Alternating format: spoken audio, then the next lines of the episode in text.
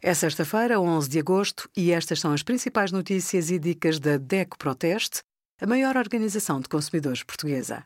Hoje, em DECO.proteste.pt, sugerimos direitos dos pacientes, reclame por melhor saúde, BYD Atto 3 SUV elétrico chinês bom em tudo, exceto no preço, e 20% de desconto em bilhetes para o teatro nas peças Yellow Star Company com o cartão DECO+.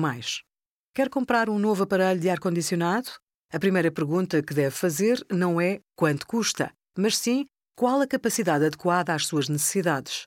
A capacidade de arrefecer e aquecer a casa pode ser influenciada por vários fatores, como o tipo de divisão ou o número de aparelhos elétricos.